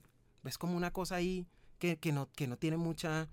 eh, eh, Alma. alma y es porque es que hay que revisar, por eso te digo las influencias. DLG es eso. Sergio George hizo un trabajo espectacular, pero ¿dónde está el dinero para, las, para ese montón de producciones que han intentado sonar y no han pegado? Que no han sido exitosas y que por medio de lo, del orgánico pueden serlo. Se pegan los sones cubanos, que son, pues tú sabes que son tranquilos, está el 3 ahí.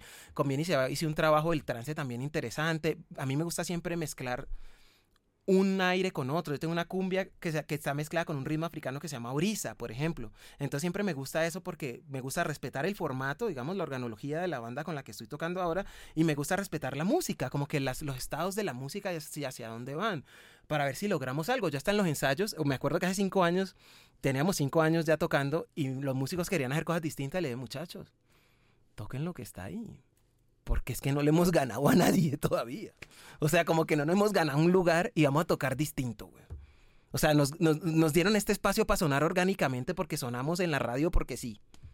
Y, y vamos a seguir en serio eh, eh, bu- buscando complicar lo que es fácil. No hagamos eso.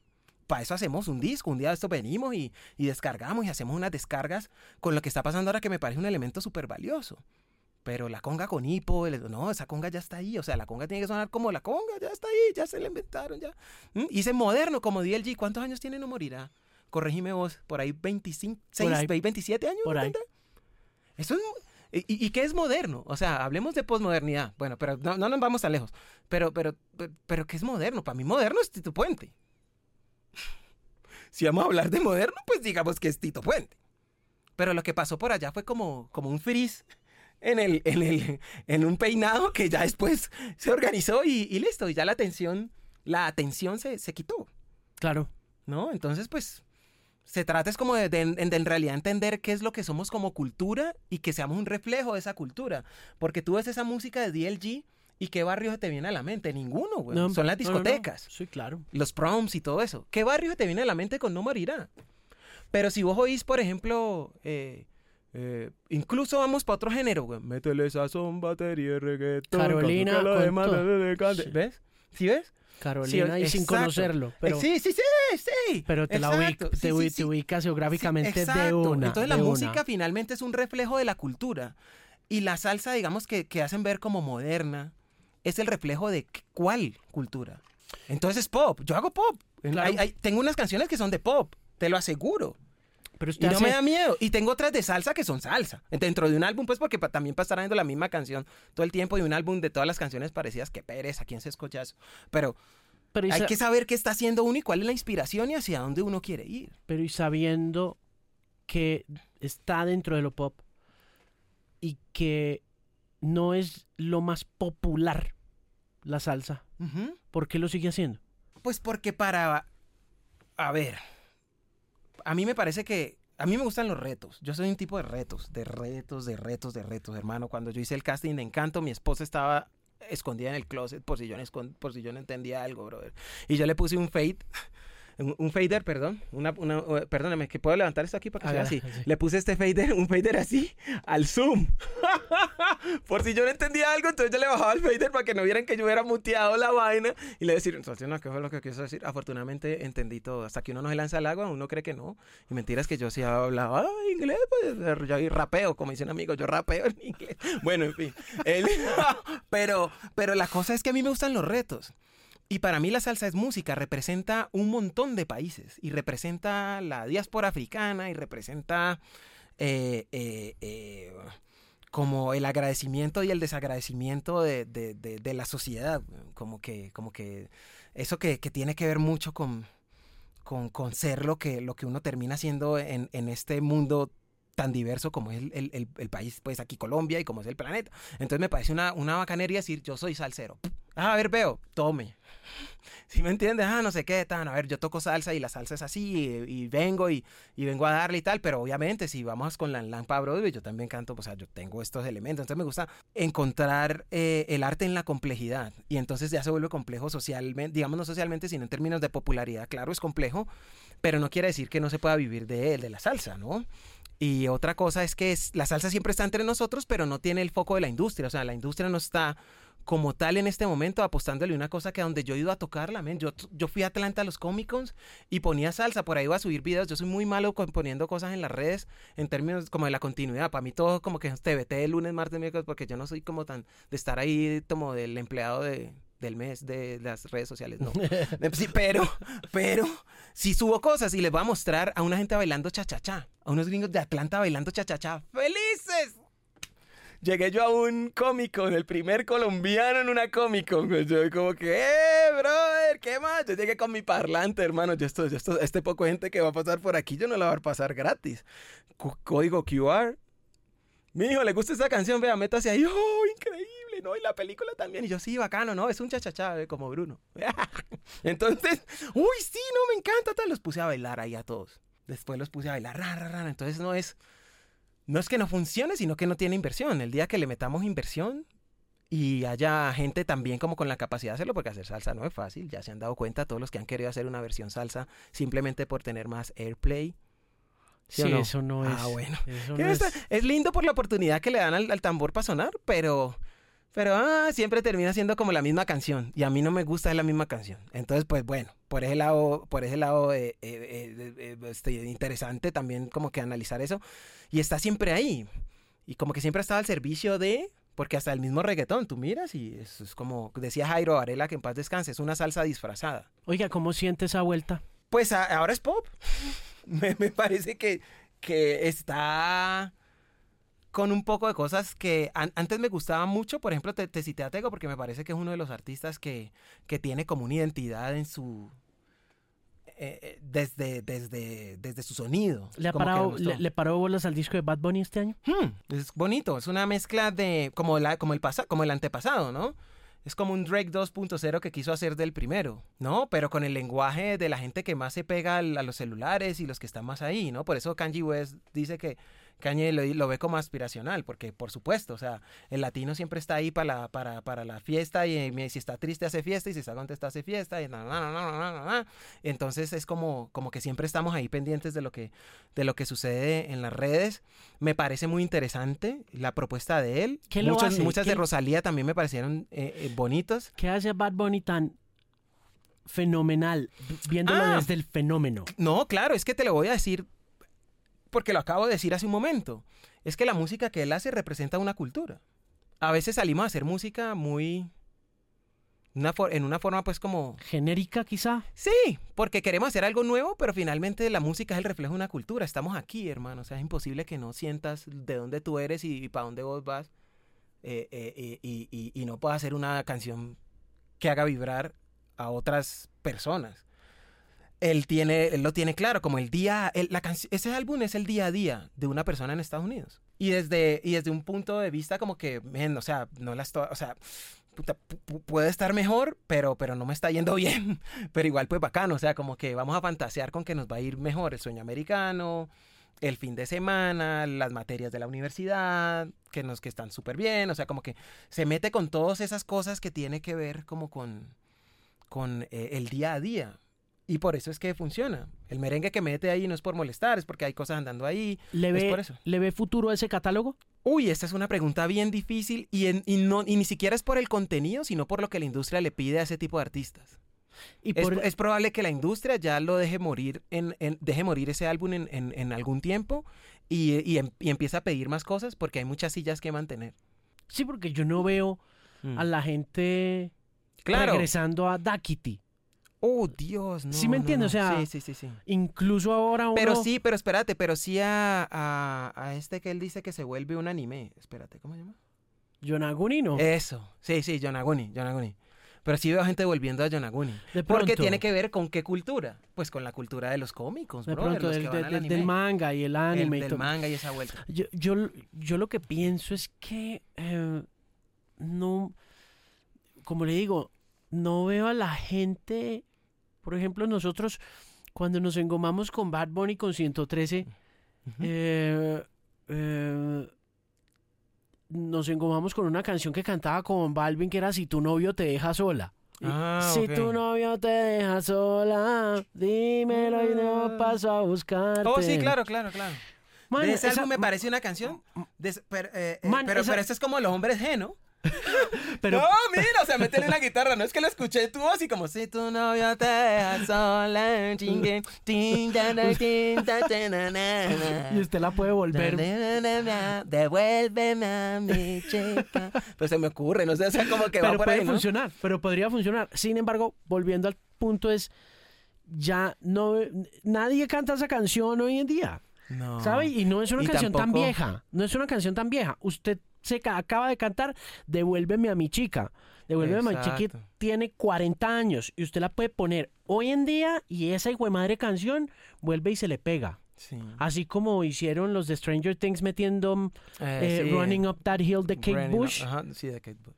que la pegaron. Sí. No, vuelvo y le digo, ¿cuál es el futuro de ese catálogo? Usted como, usted como músico que conoce el tema comercial, que lo conoce académicamente, que lo entiende desde el cine, ¿lo ve, Bueno, usted ve, yo, usted yo ve firmé- pasando no, ese pues te, catálogo? te- te voy a decir una cosa. Y tuve muchas propuestas. Finalmente firmé con una disquera independiente colombiana que se llama Codiscos Chévere. para hacer la música nueva. ¿Qué eh, tal? Que he hecho, que llevo, llevo ya, eh, eh, no, llevo un año, menos de un año. Es súper bien, vamos a hacer cosas interesantes. Ahora estoy lanzando una canción para diciembre así con un sonido como retro y, de, y, y colombiano, como de, de las costas y eso. Es, es- está, está linda, la canción se llama Me va mejor. estaba, estaba bacana. Pero eh, a mí me firmaron, entre otras cosas, perdónenme, pues porque yo tengo que ayudar a mis amigos, o sea, yo, yo soy un man que trato de, yo no me guardo nada si sé que algo le va a servir a alguien, ¿me, hago entender? Claro. Y esto es un buen consejo, y es que hay que tratar de hacer catálogo, y una de las, de las músicas que hace catálogo todavía es la S.A. LSA. ¿Sí? La salsa hace catálogo. Entonces, una de las razones por las cuales eh, tanto Codiscos como otras agregadoras gigantescas del mundo, desde Inglaterra, me escribían desde otro lado, era porque sabían que eso que estaba pasando ahí era orgánico y que tenía un catálogo y que tengo un catálogo orgánico. Entonces, el problema de la música urbana es que no tiene catálogo, no hay un catálogo. Si tú vas a escuchar música de cualquier artista de hace 5 o 10 años, ya tú te olvidas de las canciones porque son como noticias. Es como si tomaras una foto como que, ay, Dios mío, pasó algo, pasó algo raro con un ser vivo y ahí está la sangre en la calle. Ay, la gente se asoma ya, ya. Y después de eso, barren, y barren y, limpian, y la calle y, ya. Es, lo mismo. Como una foto linda, que ya no son fotos ahora, sino un reel lindo o, un TikTok bacano o lo que sea, pero y ya, y el que sigue. Entonces, de pronto el salsero como cultura es un poco más eh, amoroso y rencoroso y entonces tiene, tiene, se hace un catálogo. Mm. Y ahora los catálogos son los que están mandando la parada. Son los que un artista con un catálogo ya es, ya es otra cosa dentro de las ochenta y pico mil canciones que salen y dentro de todas las carpetas donde alcanza a entrar a uno como posible eh, aspirante a ser una prioridad para una disquera o por lo menos susceptible a un tipo de inversión dentro de una compañía disquera. Entonces como que sí, sí tiene sentido. Y el problema sí de la música urbana es ese, pero es un problema que, finalmente no es tan problema porque, porque al final la plata aparece de algún lugar. Como que se murió esta canción y llega otra y hay dinero para la inversión y, y sale dinero por todas partes y entonces es dinero y es como mantener un, circuito ahí dándole. Claro. Entonces, pues eso, eso es lo que, lo que termina eh, sucediendo. Que, yo, no sé qué va a pasar con... es que están educados de esa manera, los oyentes están educados de esa manera. Entonces, pues eh, ya yo creo que tendrán que trabajar en, alternativas nuevas para, hacer que la música se quede un poco más ahí. Eh, está complicado de hacer. sí, pues porque funciona finalmente. Es como el Big Data, ¿no? ¿Sabe como que, ¿se, ha visto el Big Data, no? Que esas herramientas como con las que vos medís todo y te dicen bien qué es lo que hay, pero afuera del Big Data, esto, está bueno para el nombre de un disco, es que afuera del Big Data, güey. Pero, sí, el, el, el, título del álbum es Big Data, vea.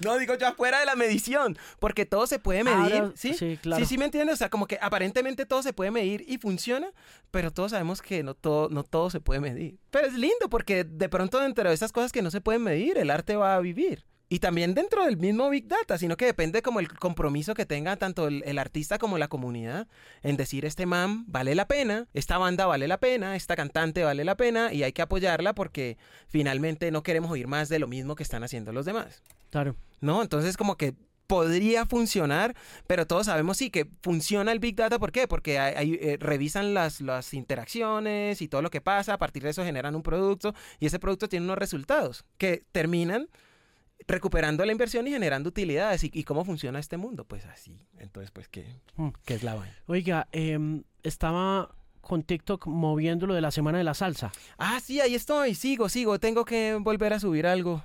Grabé, alcancé a, estuve en Santa Mónica y sí, alcancé... lo vi con un trombón ahí al lado de un carro de la policía. la policía, ¿no? A mí me gusta eso, por eso veía tantas carátulas. Todo eso es culpa de las carátulas. Y se van a dar cuenta el que va a subir hoy. Bueno. No, buenísimo. Les voy a tirar un adelanto. Boba Gump. Ok, ah, ok.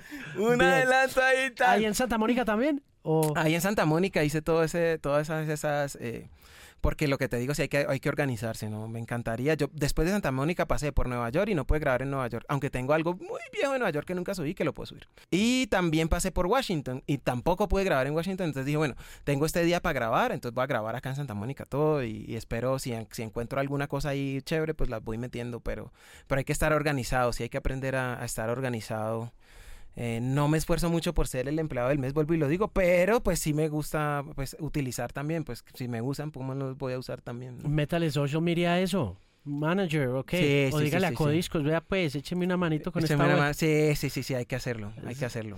Pero la gente también, yo siento que también la gente le redes son complicadas. no, pero termina siendo inspirador, ¿sabes? Porque yo siento que mucha gente cree que teniendo seguidores es que se vuelve exitoso. Yo no es que tenga poquitos, tengo 180 mil, 179 mil, algo así, pues que tampoco es que... Ah, pero yo tampoco las muevo también porque no me gusta, así como saqué la canción de salsa romántica cuando todo el mundo está haciendo salsa con reggaetón, tampoco quiero que la gente vea como el éxito, porque yo puedo decir en este momento soy un ser vivo exitoso, que lo vean asociado a que tengo que tener muchos seguidores.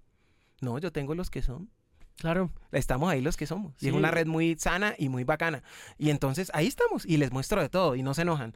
Les hablo y les explico porque a veces tengo que hablar en inglés, les, les digo porque hablo en español, eh, porque pues va creciendo el combo. Como les digo yo, mi combo se llama eh, mi, entre comillas, club de fans. Sí, claro. Eh, no tengo un club de fans, pues yo les digo mi combo. a lo mejor saldrá en algún momento, pero yo les digo mi combo es porque tú no pides un combo de papas con papas con papas, no. El combo viene con diferentes cosas, ¿no? la malteada, lo que te quieras tomar, el agua, con la, con la hamburguesa y tal. Entonces ahí cabe todo el mundo y todos, echamos, todos estamos echando para el mismo lado que es la gozadera. No pelea nadie, entonces tampoco eso me ayuda mucho. Me dicen, oye, ¿por qué no pones a pelear a la gente? Y yo, no, pana, no, yo no voy a poner a pelear a nadie. Mejor, mejor. Entonces sí, entonces también, no, que porque eso entonces te genera más interacción y engagement. Y dije, yo no, brother, yo mientras esté engaged con la tierra, no tengo problema. Eso es, eso es mejor. sí, men, entonces es como que hay que tratar de, de revisar que uno puede ser, uno puede tener éxito sin necesidad de estar tan pegado, o por lo menos todavía, a esto, ¿no? Me no parece sé que bien. está, está- si está muriendo, no sé, esta idea, pues, de, de no tener redes y no, y, no, y no hacer nada.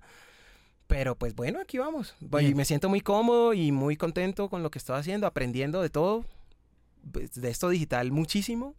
¿Y el disco bueno, vamos. sale cuándo? El próximo año, yo creo. He estado componiendo como canciones, haciendo canciones nuevas. Eh, tengo una fundación pues que apoya nuevos talentos, entonces estoy preparando nuevos talentos para que toquen en el disco. Ah, chévere. Sí, porque pues eh, eh, también hace alguna de las cosas que le pasa a la salsa, y eso sí lo te lo voy a decir aquí también, y es que los artistas tradicionales no miran hacia, hacia el futuro casi, o sea, como que yo miro hacia el futuro y yo trato de buscar gente que, que le guste la salsa y entendiendo su complejidad, que lo hagan, que lo puedan hacer en una, en una forma decente con una guía. Y con una guía ni siquiera mía, sino con un método que estoy desarrollando para simplemente tocar música en una manera eh, digamos, eh, sensata. Sí, hablemos de sensatez. Entonces, eh, ellos no miran hacia el futuro, entonces, pues están, estarán como que cuidando, no sé qué están cuidando, pero, pero colaborar, por ejemplo, con un artista eh, grande, eh, me refiero en edad, pues, y que tenga cierto reconocimiento gracias a su esfuerzo individual o por las disqueras que eran, sobre todo por las disqueras que las, los artistas de salsa llegaron a muchos países, es bien difícil, no, no se, casi que no se puede. Entonces, pues la idea es mostrar cosas diferentes y, y mostrar el camino también, pues porque esto no va a durar para siempre.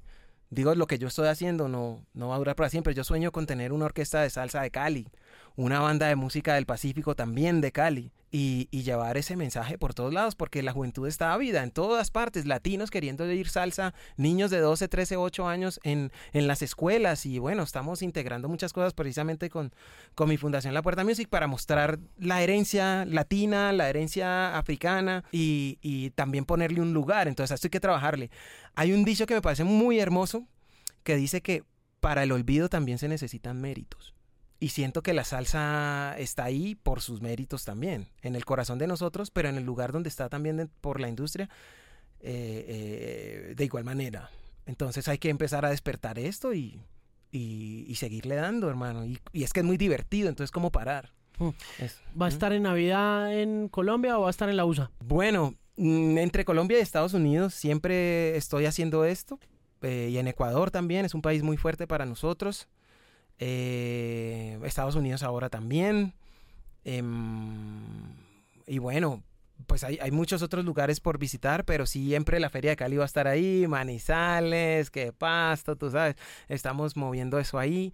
Pues vamos a lanzar la canción igual ahora, entonces también va a ser una avanzada de promoción, pero también eh, pues vienen otras cosas, eh, eh, de, pues como proyectos audiovisuales, entonces bueno, hay que tratar de, de encontrar el, el tiempo, pero sí, me encanta pasar tiempo aquí porque aquí hay todo por hacer, muchachos. Han pasado 10 años desde que yo empecé mi carrera y, y logré hacer una marca y todavía hay cosas por hacer, a diferencia de otros países donde aparentemente todo está hecho, ya hay una regla, ya hay una llave Cierto. para eso, ya hay un... Sí, eso lo- es, no es lo muy uno- esperanzador. Eso no lo ve uno aquí, ¿no? Sí. Hasta que lo ve en el otro lado y dice, ah, nos faltan cositas por hacer. Sí, nos faltan cosas por hacer, pero es hermoso porque, porque no nos conocen. Eso está bien. No nos conocen. O ve, eh, yo nada que en Colombia había negros, afro, afrocolombianos, hermano, black people there. Yo, man, somos 5.5 millones, por lo menos autorreconocidos. Y la cultura es súper distinta, tenés que revisar, o sea, se juntan en algunas cosas, pero en otras tenés que revisar que incluso hasta entre las dos costas colombianas hay muchos, eh, hay muchas diferencias. Y es, y, es, y es bello porque tú no lo ves, o sea, hay que verlos como una oportunidad para, para mostrar y para crecer. Imagínate en cuántos circuitos de, giras, eh, a cuántas disqueras no se puede llegar el sonido, con cuánta gente no puedes colaborar y mostrar como lo que sucedió aquí con la diáspora africana. Ahora, si nos vamos para los llanos, qué locura, güey. Eh, el tiple, a que la gente son, allá son locos escuchando un tiple. La música andina, pues, las sayas y todo esto que venía de todo esto que viene pues de los Andes también se enloquecen. O sea, hay demasiado por, por hacer, pero también hay mucho que sembrar, entonces también hay que ir a explicar allá como cosas, es decir, hey, men, esto es así, el negocio, pilas, que no, porque no vengan otra vez como, como siempre, ¿no? Como, como y uno buscando la oportunidad y, y, perdiendo también eh, otros espacios, ¿no? Y el mismo, y el mismo contenido, el arte, los masters, en fin, pero hay, que, hay que seguir dándole. Yo me siento muy feliz por lo que está pasando, por la oportunidad que tengo de explicar esto, por eh, demostrar de alguna forma que, hay que estudiar, mirar las capacidades. Yo cuando pensé, o sea, a mí ni en Bogotá me dieron una oportunidad como tenor, brother. Ni en Bogotá, para que venga eh, eh, Lang, Lang, en Broadway y me diga, hey, no, vení. ¿Ah? Veníamos a darle. yo, ¿qué? O sea, yo dije, pero este man ni siquiera me ha escuchado. Yo no tengo una sola. El, el, el si bemol ese que sale en TikTok que estoy haciendo como. Es el primer si bemol que pongo en las redes sociales. De mi voz como tenor. Y lo puse ya con él ahí. Entonces, qué bueno esa, esa, esas ganas también de ellos de entrar en otros formatos, de revisar otras cosas, de descubrir el mundo. Entonces, pues aquí estamos para, para descubrir nosotros el mundo también y para descubrir, descubrir la industria y que la industria nos descubra a nosotros. Sí, qué orgullo, hermano, que esté haciendo esa tarea tan bien y tan juicioso y con tanto estudio y tanta ñoñez de por medio. la buena, la buena, muy buena energía. gracias, brother. No, gracias, hermano. Ey, que se repita, ¿no? Uy, qué, qué poco de carreta. ¿Quién se va a escuchar esto, por Dios? Ahora gente, ahora gente. no, yo digo, qué pena con ustedes. Ahí no. no, no, muy bueno, estuvo bueno. Muchas gracias por venir. No, no, no, no. Gracias a ustedes, muchachos. Gracias, gracias.